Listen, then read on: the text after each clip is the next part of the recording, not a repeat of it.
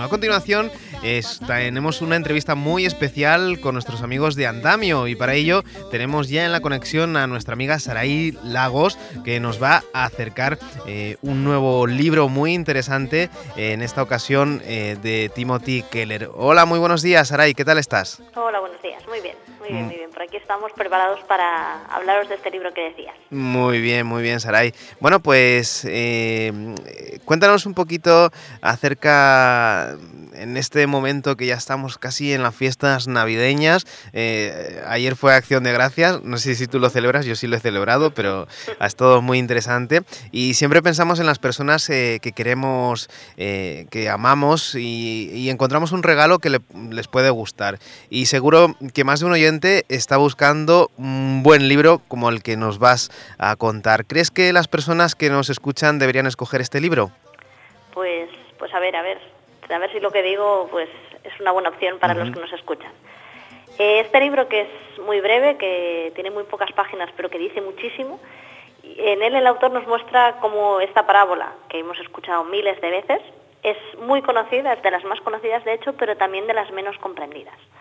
Eh, con esta historia Jesús nos intenta mostrar al Dios que lo gastó todo y que no es otra cosa sino pródigo con nosotros. Y el autor, Keller, utiliza la historia del hijo pródigo para dar luz al mensaje central de Jesús, el Evangelio de gracia, de esperanza, de salvación, que de hecho estamos celebrando, bueno, vamos a celebrar en breve. Y a veces pensamos que esta parábola solo trata de un hijo, pero no, habla de dos hermanos, no solo habla del hijo pródigo. Y Jesús quiere que nos veamos reflejados en la historia, que veamos nuestras vidas allí, que deseemos un hogar.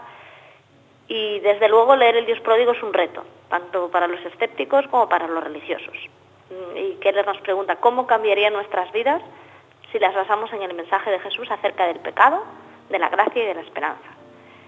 Ya hemos hablado de otros libros de Keller en, esta radio y ya nos habéis escuchado hablar de dioses que fallan o del significado del matrimonio, de la cruz del rey. Y si alguien ha leído Keller de los oyentes ya sabrá que, que Keller no defrauda, digamos. Pero os animo a leer este libro, de verdad que para mí fue un cambio, me hizo pensar muchas cosas. Si tuvieras que resumir este libro del que estamos hablando en cinco frases claves, eh, ¿cuáles escogerías? Pues, pues os leo algunas que yo fui subrayando. Dice, tanto los hermanos mayores como los menores existen hoy en día, en la misma sociedad y a menudo en la misma familia. Otra dice, Jesús está diciendo que tanto los irreligiosos como los religiosos están perdidos espiritualmente. Ambos estilos de vida llevan a callejones sin salida y todas las ideas que la humanidad ha tenido acerca de cómo reconciliarse con Dios han sido erróneas. Otra dice, es un mensaje impactante, una obediencia cuidadosa a la ley de Dios puede convertirse en una estrategia de rebelarse contra Dios. Curioso, esa me llamó la atención. Otra, los hermanos mayores obedecen a Dios para conseguir cosas. No lo obedecen para conseguir a Dios mismo con el fin de parecerse a Él, amarle, conocerle y disfrutar de Él. Así que los religiosos y moralistas pueden evitar a Jesús como Salvador y Señor tanto como los hermanos menores que no creen en Dios y definen por sí mismos lo que está bien o mal. Y una última que también me llamaba la atención, nunca dejaremos de ser hermanos menores y mayores hasta que seamos conscientes de nuestra necesidad y descansemos con fe y admiración en la obra de nuestro verdadero hermano mayor, Jesucristo.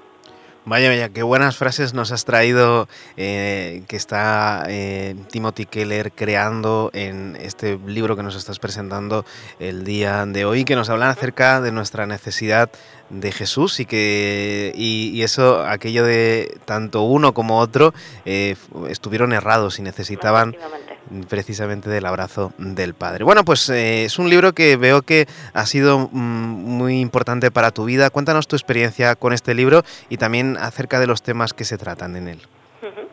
Pues cuando leí este libro, que como os decía es muy corto y muy sencillo de leer, me quedé impactada al ver que esta historia que había escuchado mil veces eh, me hablaba muy directamente a mí y que habla de dos hermanos. Jesús empieza diciendo, había una vez dos hermanos, no había una vez diciendo, había una vez el hijo pródigo, sino dos hermanos y también me hablaba a mí. Y ya que es un libro pues corto y que nos, con el que todos nos podemos ver identificados, tanto el que, los que llevamos todavía en la iglesia como los que acabamos de llegar, pues yo creo que es muy adecuado para utilizarse pues, en clubes de lectura, para comentarlo en reuniones de amigos o de miembros de la iglesia no sé, que es un tema, es un libro que da que hablar.